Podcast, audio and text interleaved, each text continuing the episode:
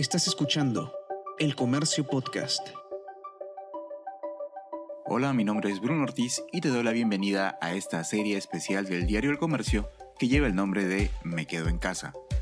Esta es una serie de podcast en donde encontrarás datos de interés que te ayudarán a estar informado, a aumentar tu productividad y a conocer razones por las que puedes seguir quedándote en casa como medida de precaución y así continuar ayudando a frenar el avance del coronavirus.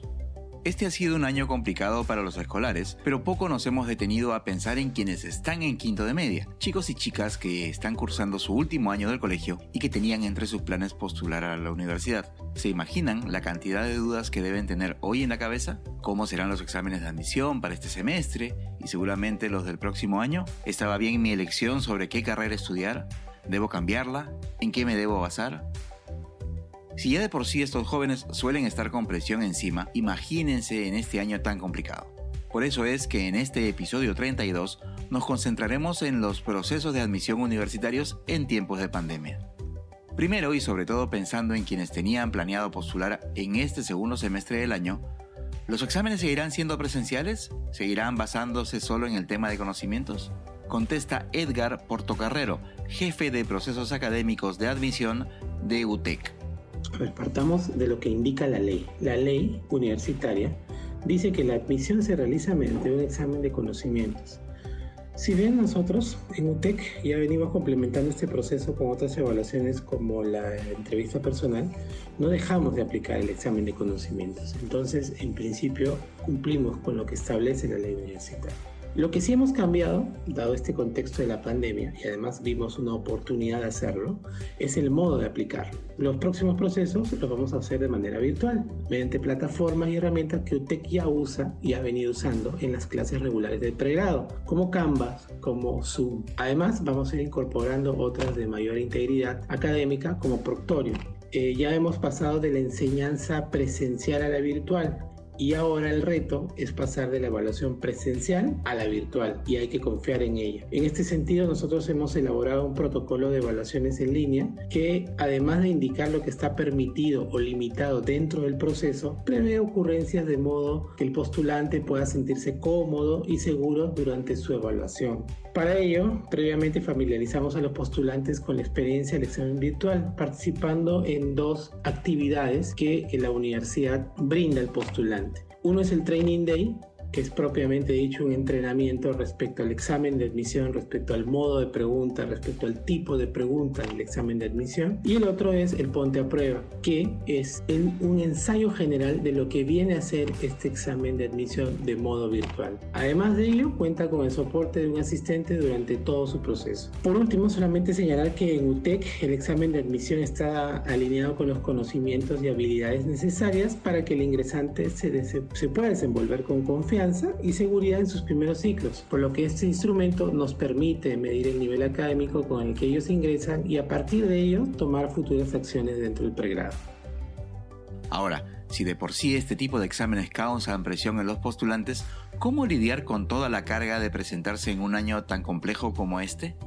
Contesta la doctora María Elena Escusa, directora de la Escuela Profesional de Psicología de la Universidad Norbert Wiener. Quisiera hablarles un poquito el estrés, la ansiedad que puede causar el postular a una universidad y más aún en tiempos en que estamos virtualizados por el tema de la pandemia, no podemos asistir de forma presencial. Yo sugiero a los que estén decididos ya a postular que ingresen a las universidades, vean su plan de estudios y definan dónde es que quieren estudiar con tranquilidad y luego que se hagan un horario diario con estudiar lo que las universidades ponen en su propuesta de estudios, dedicarle unas cuantas horas al día, cada uno sabe de acuerdo a lo que están haciendo en su colegio, también los que todavía están en el colegio. Otra cosa que podrían hacer para manejar un poquito el estrés de estar eh, confinados en la casa es eh,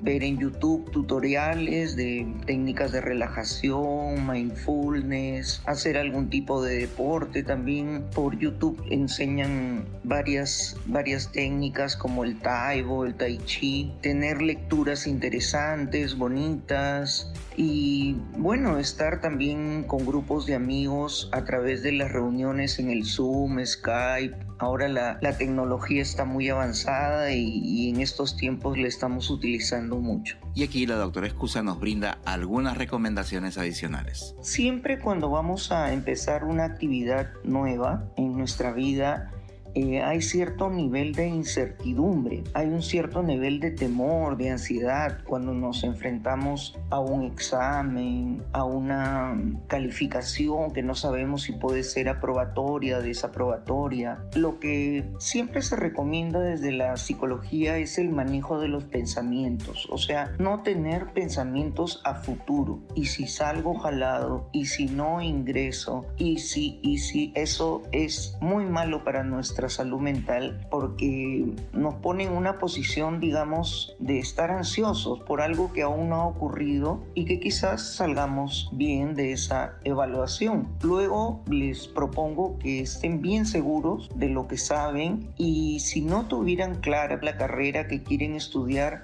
pidan asesoría. En las universidades tienen, nuestra universidad por ejemplo tiene varios programas en los que han participado postulantes y les hablamos desde diversas carreras y te dan un poco de claridad en lo que vas a estudiar en cada carrera. Entonces hay que poner nosotros los medios, no es que nos van a llover o a aparecer, hay que emprender la búsqueda de lo que será nuestro futuro y estar tranquilos. Muchos chicos han pasado este ciclo ya eh, haciéndolo de forma virtual y les ha ido muy bien. Tenemos un alto grado de satisfacción con las clases virtuales.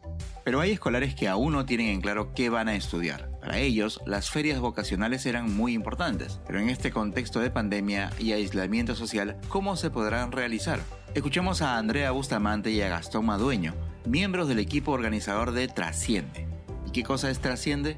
Una nueva feria vocacional pero cuyo elemento clave y diferencial no solo tiene que ver con que se realice de manera virtual. Trasciende, la Antiferia Vocacional Virtual es un evento cuyo propósito es acompañar a los jóvenes peruanos en su autodescubrimiento personal para que puedan construir un proyecto de vida trascendente, tomando esta crisis como una oportunidad, co-creando un mundo mejor. Esa iniciativa recibe título de Antiferia porque no es la típica feria académica que se centra solo en el qué estudiar, sino en la trascendencia del por qué y el para qué hacerlo. Para lograrlo, hemos diseñado distintas experiencias dirigidas a jóvenes de los últimos años de secundaria, padres de familia, profesores y todo aquel que busque un nuevo inicio. Nosotros queremos romper con lo establecido. En esta antiferia no vamos a regalar tomatodos ni llaveritos, sino que animaremos a los jóvenes a dar un paso más allá, que puedan descubrir realmente lo que les apasiona, su vocación, su propósito y lo que les va a permitir hacer una diferencia en el mundo. Hemos preparado siete experiencias, de las cuales seis están dirigidas para ellos. Partiremos del autoconocerse, que puedan preguntarse quiénes son, de dónde vienen y a qué están llamados, para luego oír historias que inspiran de ponentes que dejan huella, quienes compartirán cómo es que realizando una búsqueda similar a lo largo de su historia, lograron descubrir hacia dónde iba su vocación, eso que les apasiona. Es recién ahí cuando hablamos de carreras, pero no de forma clásica, sino que serán presentadas como caminos por los que uno puede optar para llevar a cabo su vocación. También habrá espacios para desafíos, donde a manera de competencia y en pequeños grupos podrán debatir y presentar soluciones disruptivas a problemáticas latentes al día de hoy. Además, algo que no puede faltar en una antiferia es un espacio para cuestionarlo todo, donde con la ayuda de expertos resolveremos varios mitos que puedan tener y finalmente, presentaremos una oferta académica variada, no solo de universidades, sino también de institutos, cursos libres y oportunidades de financiamiento. Este evento es gratuito y se llevará a cabo el martes 25 y miércoles 26 de agosto para padres de familia docentes de 6 a 9 pm y el lunes 31 de agosto, martes 1 y miércoles 2 de septiembre para estudiantes de tercero, cuarto y quinto de secundaria de 4 a 8 pm. La transmisión de todo el contenido la podrán realizar desde nuestras cuentas de YouTube, Facebook e Instagram buscándonos como Perú Trasciende. Hasta aquí hemos llegado con el episodio 32 de la serie Me Quedo en Casa, un conjunto de podcasts producidos por el comercio que busca brindar información de interés y darte nuevos motivos para permanecer en tu hogar y así ayudar a seguir frenando el avance del coronavirus. Mi nombre es Bruno Ortiz y nos escuchamos pronto. Esto fue Me Quedo en Casa.